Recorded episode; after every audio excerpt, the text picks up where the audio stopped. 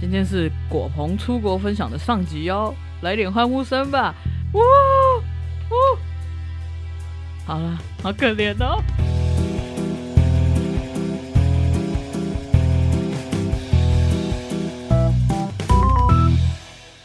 大家好，我是小胖 Blue Tom。大家好，我是欧亮果鹏。在我们求学的过程中啊，真的很幸运的能够有一些机会出国体验不同的环境啊，真的啊，更不用说我们果鹏曾经还去德国深造多久？快三年了，快三年 哦，哇哦！但是啊，从你回来台湾之后啊，我们是不是几乎没有聊到一些关于出国的事情？嗯，我比较低调啦，我们好像真的很少分享这些东西，就是包括我们私底下也都不哦太常会聊到这种事哦哈。对啊，没有，我觉得这就是一个人生的增添色彩的小小经验呐。我觉得也是一个很宝贵的经验啊，因为不一定大家都有这种机会嘛。没错，我要感谢我的爸妈。好，也要感谢你自己，好不好？让你自己有能力去获得这个机会。没错，辛苦了，果鹏。好，关于出国这些事情啊，我也有很多事情都是听其他朋友说的，嗯，反正从你口中里面说出来是很少啊。那今天好不好？就借由这次机会，我自己也很想知道啊、我们就来分享一下这些我们的出国小故事。好啊。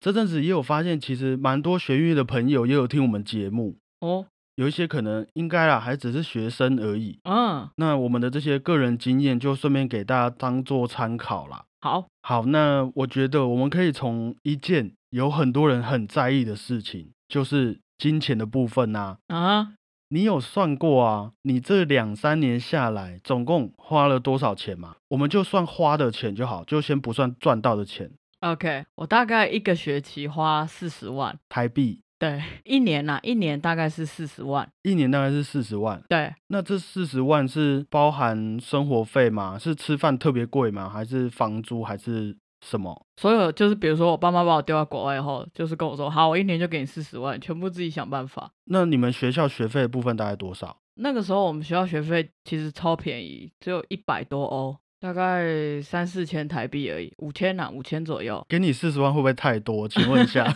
不是，它贵的不是贵在学费，因为那时候学费很便宜，因为学制的关系，德国都会有补助，哦然后是哦，就是他会补助给学校，所以就不会跟我们收很多钱，补助给学校，然后学校给你们这一些从国外来的学生吗？全部的学生都是这么便宜。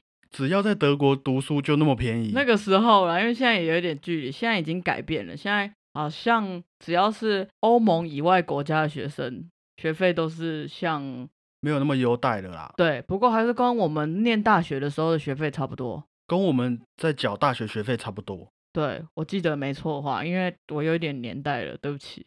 那也还是没有到特别贵啊。嗯，其实就德国来说，他们蛮重视教育这块，所以嘿学费都不会收到像美国或是其他地方那么贵。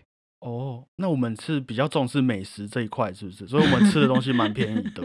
嗯、对，不是啊，那这样子说到底，你四十万是你都有存下来，还是生活费真的很贵吗？在那边？生活费、房租啦，不过房租也是看每一个地方会有不一样的价钱。像你住高雄比较便宜，住呃，我不要这样讲 啊，我住过两个地方，然嗯后第一个地方是走路大概五分钟就到学校了，哦，哇，这很棒哎。对啊，不会走得太远。那那边房租大概多少？我记得，因为我是跟别人分租，一个人要三百多吧，三百多欧，你可以都帮我换算成台币吗？一万出，一个月？对， 然后哎，那算、其实没有到特别夸张哎。算雅房的概念，如果我跟人家分租的话，嘿，对。后来我搬去自己住，好像也多一点点，大概四百欧吧，也是一也是一万多，然后就是自己一个小套房，那照理来讲，四十万应该会剩下很多钱呐、哎，还有保险、车钱，我们搭车要买月票，然后吃饭，给自己犒赏一些小礼物啊，哎， 听音乐会，其实很多哎、水费、电费什么的，电话费，哦，就全是部跟加下来的开销。对，就是跟你自己一个人住外面一样的开销，差不多，所以其实努力省一点，还是可以跟在台湾的生活差不多。差不多，差不多。可是现在不一定啊，因为现在学费变贵啦，是啦，现在整个政治环境也不太一样啦。对啊，哎，那据我所知啊，嗯，有很多朋友到国外去之后都有打工，对，就是除了用自己的主业音乐赚钱之外啊，嗯像我有朋友在国外有盖过房子，哇哦，就是当工人，嗯真正的工地工人，嗯然后也有在餐厅打工什么的。哼，我记得你是不是也有这种打工经验？对我有在餐厅打工，是中国人开的餐厅，日本料理餐厅。你在德国去一间中国人开的日本料理店餐厅打工，对，其实蛮好玩的。那个跟我以前有打过的工不太一样，我以前也有在家乐福打工过。台湾的时 候，对啊，对啊，对 啊哦哇哦，然后去那边我就想说赚一点零用钱，我就去一家其实我蛮常去吃的餐厅打工。我哦就是哦，我就问那老板娘说：“呃，不好意思，请问你们有缺人吗？我想打工。”这样。所以你从一个很常来的顾客变成这里的员工，对啊，因为因为那边的菜我们吃的比较习惯，如果不想自己煮的话，哦，对，他们也有卤肉饭哦，台写哦台湾的卤肉饭。然后我就去打工了嘛，老板娘就说好。再来啊，我是一个蛮脚踏实地、会认真工作的人，对我相信，这个我不得不称赞自己。 嗯，所以很快就被老板与老板娘录用，然后他们还蛮喜欢我的。就也很相信这个人呐、对， OK，而且一开始其实蛮紧张的，要去面对外国人，对啊，你在那边的客人应该都是外国客人嘛，对，都是德国人什么的，或是嗯一些土耳其人，然后他们就会来哦吃饭。嗯，我就会去帮他们点餐。一开始我什么都不太会讲，他们有他们特别的礼仪啦，比如说吃完饭问你说：“哎、这个味道还可以吗？”哦，吃的还习惯吗？，对，然后哦我就有曾经被问到，我就问说：“哎、这个味道还 OK 吗？”他们就回我说：“不行。”我就呃，我就说怎么了？这样，他们就说这个什么太咸，我就哦没有办法，这就是这样的味道啊。后来就知道大概要怎么应对。这样，嗯我是在日式的料理打工嘛，嗯啊，然后他们就有推出日本啤酒，然阿后萨伊那种，对阿萨伊或 Kirin，然后拿过去的时候，因为他们第一次看到日本的啤酒还是什么的，还有外国人问我说：“哎，这个是你们有加 wasabi 的啤酒吗？” 然后我就狂笑，我就 没有了，没有，就是就是一个很刻板印象的问题啦。对啊， OK，可以且理解，可以理解。对啊。而且有一次很有趣的是，我们那个地方刚好办一个 cosplay 的嘉年华这样，像万圣节这样，对，嗯哼，他们是扮演日本动漫，然后那一天你就会看到有，比如说有人扮演小智啊、皮卡丘走哦在路上这样。嗯，其实那那一天工作就有一堆动漫人物、火影忍者啊、小智来吃饭，我就觉得嗯很有趣。那、他们点餐会跟你在那边比嘎比嘎这样吗？当然没有，他们还是正常讲话。哦，没有那么闹啦，对对对 OK 啊那个时候我也洗了超多的碗。肯定的嘛。对啊，刚进去肯定是要从基层学起啊。嗯，我也了解到很多就是服务业的辛苦。那、你有觉得德国的客人跟台湾的客人有什么不一样的地方吗？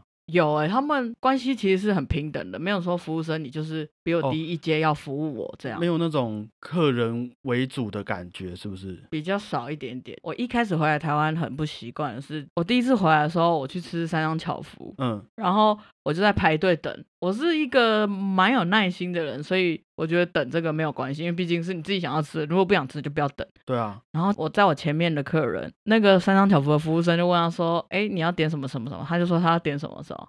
然后服务生就问说：“哎，要不要加点这个我们新上市的这个嗯？”然后点餐的那个客人就突然发飙，啊，他就说我就不要这个，你为什么还要一直跟我废话？什么有的没有的。后来我就看到服务生也是频频的道歉，我就会觉得啊，大家也都是这也是我的工作内容而已。对，就是他也是因为被老板吩咐要多问一点，增加他们的选项还是什么嗯哼，这一类的东西，会在台湾比较明显的是感觉地位不太一样。而且我好像还有听说，就是国外吃饭是不是都一定会给小费？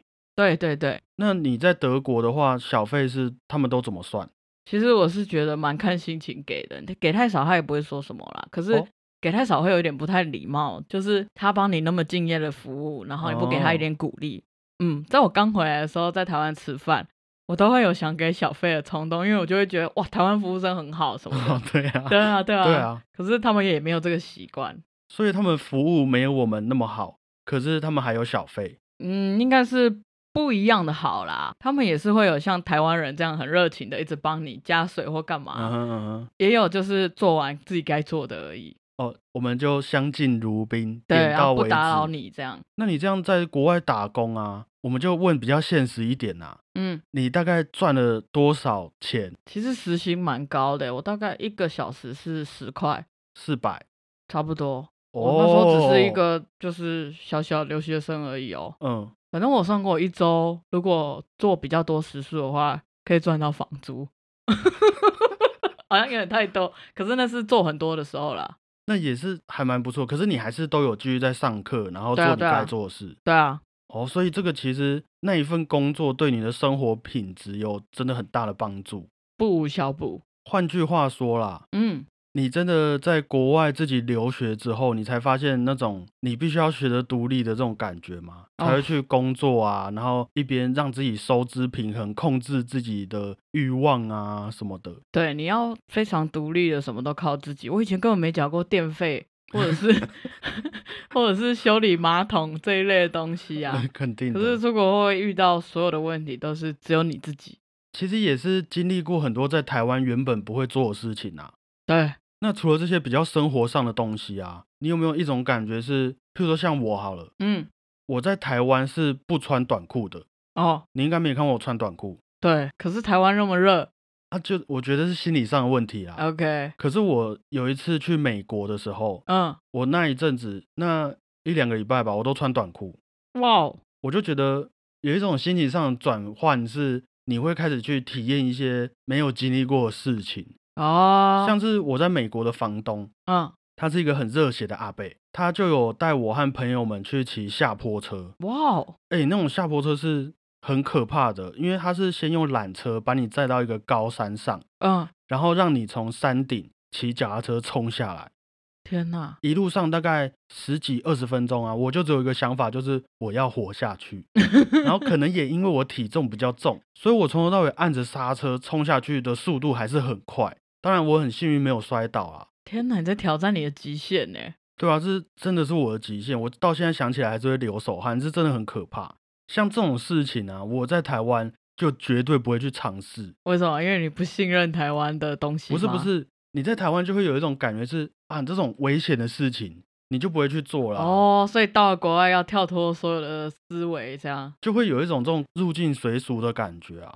那啊，对于德国这个文化、啊，你有没有做过什么你在台湾想起来其实有一点出乎意料的事情？我觉得到德国啊，我每次听音乐会的时候都会穿的稍微正式一点，哦不敢乱穿，你知道吗？这个倒是跟台湾差很多。嗯、因为他们很多大部分去听音乐会的人都是上了年纪的人，哦，这就是真的跟他们传统有关，因为他们晚上也没有特别要干嘛，比较不像台湾网络或是电视或者是还有夜市哪里比较 chill 都可以到处逛街这样，比较没有那么多夜生活。对比较少一点。哦，哇，所以他们就是去听音乐会，真的，而且哦普哇遍上塞年轻人真的少很多。通常会去听音乐会的年轻人啊，都是音乐系的，或者是你是对音乐非常有热忱那的。其实跟我们也稍微有点像啦。 可是，在台湾真的比较少人上了年纪的去听音乐会了，而且他们都穿得很正式。对，都不会乱穿。所以我去听音乐会的时候，也会穿的比较正式一点， OK，不敢穿的太休闲。还有，像我在国外就蛮爱走路的，因为我觉得到处都是一个风景，然后每个地方走路起来都很舒服。哦，你开始会欣赏身边的美好。这是倒是真的。比如说，我还会自己去河边跑步，哦，然后去买个冰淇淋散步吃，看一下路边的小花小草。感觉是来台湾的外国人会做的事情啊。对，可是，在台湾做这些事又会有一点跟环境不太符合的感觉，会有点突兀。比如说你在夜市里，然后悠悠哉哉的逛，好像有点奇怪，因为大家都很急，人挤人的，你要还在那吃边东慢慢西来。，要吃东西你还在那边挡。对，就是这样的感觉。可是那边的步调其实很慢，而且晚上也非常安静，可以静下心来做很多事情。哦，哇，那真的是很难想象的体验欸诶。对啊，我还记得印象很深刻是有一次礼拜天，他们的礼拜天通常是没有工作，然后百货公司都会放假，所啊以你就等一下，等是一下，礼拜天才是大家要出去买东西的时候啊。没有，他们礼拜天是大家全部要休息的时候，啊，因为他们很注重自己的时间跟休息的时间。哦，我真的文化上差那么多、哦对啊，所以你如果礼拜天你没有去买菜，你就没有办法。没东西吃。嗯，礼拜天他们会自己做自己的事情，或者是陪陪家人。哦，我很印象很深刻是礼拜天有一次，我就睡到晚一点点，因为好不容易放假，那天也不太能打扰别人。嗯，然后我就开打开窗户一看，在我眼里看出去没有看到半个活人在外面。你是在城市吗？我是住在有点呃是城市，可是我住的打开窗户是一个社区这样，嗯，然后没有看到人，然后那时候世界很安静，我就觉得好紧张，怎么奇怪，怎么都没有人这样？那真的跟我们差很多。我们是嗯一到假日，绝对路上都是人嘛，没错，到处都是因为人。好不容易放假，大家要出去玩。对可是他们是好不容易放假，所以我要好好待在家。对、哦我觉得这个我一回来蛮不能适应的，因为我就会觉得礼拜天好不要有人来打扰我，可是没有，我们这里面没有在分礼拜天或是哪一天。对，而且越越是假日，越要打扰你才对。对，就会接到很多电话，或者是哎，诶你礼拜天可不可以跟我出去，或是哎，诶我们去买东西，去逛街。哦，哇塞，对啊，突然或有一种很温馨的感觉。可是也会偶尔也会想说，想要休息一天，完全不要有人来打扰，这样。自己的时间呐、对，思考人生。嗯，哎，那是不是像你们这种长期在国外生活的学生？因为我看刚刚你讲到现在都是你一个人去做的事情，嗯，可是你应该还是会遇到一些台湾人啊，或是一嗯些有没有你们有没有什么群组，或是你们会聚集的一些区域？有啊，像同期的台湾人，大家都会一起聚会，我们会一起煮饭，一起看电视。哦，一起怀念家乡这对，哦样。我们以前还会播 YouTube 在那边唱卡拉 OK，然后一起比拼一些台湾菜，一起煮来吃。然后跟中国人也是，我记得有一起打那个英雄联盟。哦笑死。 对，但是那边网络很烂，哦，好吧，他们没有在玩这些东西啊，比较少啊，可能还是有，但是真的是比较难去完成。比较还有难去找到一个像是很方便的网咖啊或者什么的地方。对我有去过那种网咖，因为我那时候要印东西，嗯，然后电脑坏掉还是干嘛的，我就进去那网咖，真的很像大概可能八十年代的台湾吧，就是只有几台电脑，然后电脑都是那种不像台湾网咖是那种哇超厉害，荧幕超然大，然后后曲线荧幕啊，嗯、啊，然后那边就是非常基本的电脑，然后你就去印东西，就是图书馆的电脑嘛。哎，对对对对对对对，可能比台湾图书馆的电脑再烂一点啊可，是那是网咖吗？对他那边是就写网咖，哦，哇哦，然后你印完一个东西，可能要花个三十分钟吧，不像台哦，Oh my 湾去个 God Seven 解决云端啊什么的都弄好了。但是我觉得在那边认识的人，跟你所有学习到的事物都会比较印象深刻。可能是因为你有特别花很多时间去相处、去学习吧。那你们像我啊，嗯，我之前有一次去一个国外比较多学音乐的学生会聚集的一个地方，嗯一个展演厅附近，嗯然后我就走一走，遇到我一个很久没有见面的高中学弟，嗯然后我们也没有很熟哦、嗯，然后我就跟他拥抱，然后大家呃哇很热情的打招呼这样。会啊我会啊。在台湾绝对不会做这种事情，可是我是在那种外地，然后遇到同乡，很难得一见这样子，然后就做出这些很奇怪的举动。一定会的，大家都惺惺相惜。每次只要有人出国来玩，然后到我那附近，我都会这样过，然后我们一起吃个饭。在台湾是没有那么熟，大概就哦，我今天有个朋友来台北打卡，哦，好吧，就这样吧。类似这样。可是到了那边就会东西又被放大，就哎、来啊来啊，然后就一起变好，然后回台湾就感情超好这样。哇，那真的这个不知道土地的大小有没有关系啦？对啊，以前还有就是朋友的妈妈来玩，然后就我就把她照顾的跟我妈一样，带她去超市啊，然后煮饭什么，我们一起出去玩，觉得是我以前没有感受过的。一个人与人之间的温度。对啊，哎，那我之前有听说啊，当然我知道这个因人而异，嗯，大家都说啊，韩国的学生在亚洲国家里面算是会比较自私的，这件事情是真的吗？呃，可能有这种说法，但是我所遇到的韩国人啊，他们都对我超好，而且很有义气。就是哦像你看韩剧，比如说我被欺负，我就跟、嗯我就跟我的韩国姐姐讲说，哎、我今天怎么了？哦然你后对对对，哦你，然后什么什么这样，然后他就对我这样，然后他就这样，你这手怎么可以这样嘞？他干嘛这样？你要直接骂他，他就很帮我出气。哦，哇哦，对啊，然后韩国同学也都蛮好的，很贴心，我觉得。那这样子，你们这一些亚洲学生，因为你们毕竟是去西方的国度学习音乐嘛，，对，又是学习他们当地的文化，嗯。那你们这些从亚洲过去的留学生，会不会就是真的像网络上说的一样？因为我看到很多文章啊，哼，他们会说有一些同学会受到同才之间的排挤，或者嗯老师的欺负，譬如说，可能有一些比较好的机会，他们会留给当地欧洲的学生，是真的能够不看这些出身背景，用我们的专业实力来获得同样的机会吗？还是你有没有遇过这种你觉得很不平等的事情？对于音乐上，其实，在音乐上啊，我所认识的人跟一些经历，我觉得在音乐方面里面，大家都蛮公平的。哦，真的就是有实力，大家都会知道，不怕你被埋没，所以也不会论你是什么肤色、什么种族、什么文化。不太会。因为现在真的是美国的精英都很厉害了，其实呢，我看到的那些报道，真的就是少数的那一些人呐、比较少，但是哦歧视是会比较多的啦。你说一般生活上的歧视，对对，对，一般生活上的歧视，譬如说，比如说我走在路上，然后前面就有那种屁孩，嗯，然后走一走，他就会突然转过来，然后对我口尼基哇，然后还跟我敬礼，我就会吓到，我想说干嘛啊呢？然后又很白痴，你又不是我是台湾的，然后你跟我 讲日文，反正都长得差不多啦。对对，他们在他们眼里都长差不多。其实我看他们也是都会长一样，有时候会认不出来。对，肯定的，我也是对啊，然后还有人问我说：“哎、你会不会 Chinese 空腹？”我觉得可以 理解啦。对啊，反正很长，这种小小的没有做到人身攻击的是很长的。嗯，就比如说你在走到走在路上，旁边就有人经过，还会乒乓乓， 我就就觉得很烦，你知道吗？不过就不要攻击人就好了啦。所以你没有遇到那些，就是譬如说前阵子不是肺炎很严重嘛，嗯，然后国外就会出现一些排华的活动嘛。哦，那个时候我都刚回来，而且其实我也不太敢去，比如说有争议性的地方。哦，他们会有分争议性的地方跟和平地方，是不是？对啊，他们会分有些地方其实是很排外的，哦，是哦，对啊，像德勒斯登那边，其实有些地方很排外，然后他们就有脸上都是刺青的那种，就觉得都不要靠近，不要离他们太近。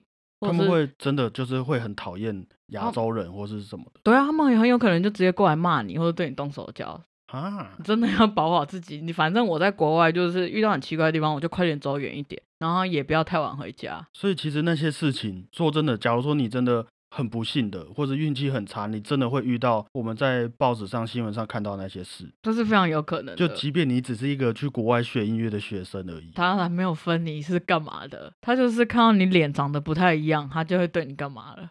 啊，跟我刚刚前面感受到的那种温暖完全不一样，世界上什么人都有嘛，也是啦。对啊，那除了那些种族歧视的人以外啊，你有没有遇过那种真的会很愿意帮助外地人的那一种外国人？有啊，我觉得我的老师，他的太太好像是日本跟德国的混血儿，哦，然后我的老师就非常喜欢日本，然后他也就对我们外国学生都很好。你知道他会在家包寿司，他自己包，嗯，然后有一次他还做饭，他卤那个空吧。哦哇，哦，那时候我已经一年多好像没回台湾，然后他就卤那个空吧，他说：“哎、你带回去吃吃看，这个是卤肉这样。”我就想说：“哦，那我拿回去吃一下啊，因为他还有他家里自己还有准备那种外带盒这样。”嗯然后我就抱回去，我还记得我放了一天，然后后来才想到要吃，嗯，我就加热，然后一吃，嗯， 马上痛哭流涕，跟我阿嬷用的一样。隔天我去上课，我就跟他说：“老师，你用的肉真的太好吃了，你怎么做的？可不可以教我？”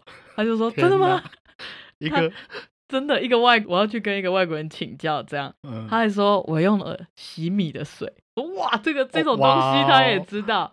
他专业专业，对啊，他就给我看他的书柜上全部都是食谱菜单，这样，他还跟我说：“哎、你知道这个吗？傅培梅就是一 个 一个煮饭的大师，我这样知，道我知道，他是很厉害，他家还有炒锅，那感觉也是。就是借由那些外国人之手啊，让你体验了很多你在台湾根本就不会遇到的事情。对啊，因为在台湾你比较不用思考，这些东西都在你身边了，所以你就也哦不会有太大的感触。不是一件难得的东西。对啊，我还要学着用那种，因为他们都是电子炉，电子炉就嗯是没有火的，对对，我之前有用过那个煮米饭，然后大概我实验了大概五次以上都烧焦，后来我就学会了。我在国外整个厨艺大爆发，想吃什么就做。好，那今天最后一个问题啊，你觉得啊，你从国外回来之后，有没有地方是你认为这个旅居在外的日子让你进步的一些生活习惯或是态度之类的，是你一直在台湾都没有发现也没有改善的事情？ OK，我觉得是面对自己的时刻，让我学习到了很多。因为环境的关系，像我在台湾之前都是想玩就去玩，然后随嗯时都有朋友陪着，回哦家就有爸妈。有什么问题就找朋友，就找爸妈，永远都有可以就是寻求帮助的人，这样子。对，都有后盾之类的。嗯嗯可嗯是到了国外，你真的是完全什么都没有，然嗯后你必须自己非常主动的去学习，跟对自己的想法要很坚定，可以去相信自己可以做到这些。这样，哦，毕竟你是去那边求学的，对啊那可能会遇到很多困难，嗯，所以你如果想法不坚定的话，你可能就好啊，那我回来好了，我就回去好了，这很有样子可能会很脆弱地被击败了。所以我觉得是内心变得很强大吧，因为你也会常常因为这些事情，然后回家就跟自己对话。你会开始质疑自 己，会啊，然后再去然后突破自己。对啊，去反省哦，我今天本来应该要怎么样，可是我怎么没有做到那样？如果我那时候再坚定一点就好了， 那尼采会很喜欢你、哦，有可能。对啊，我觉得，我觉得跟自己对话的时间是非常重要的。嗯，在出国那几年，我好像有学会了这一些东西。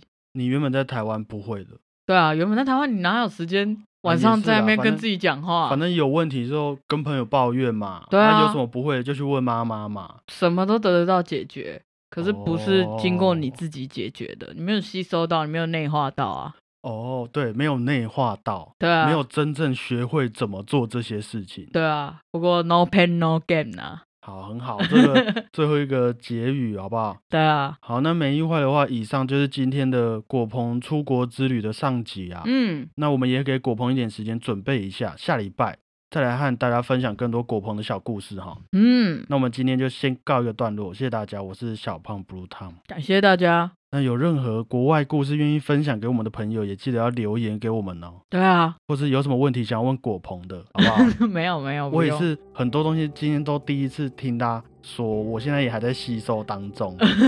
大家一起互相学习，互相成长。好，加油，大家再会。大家拜拜。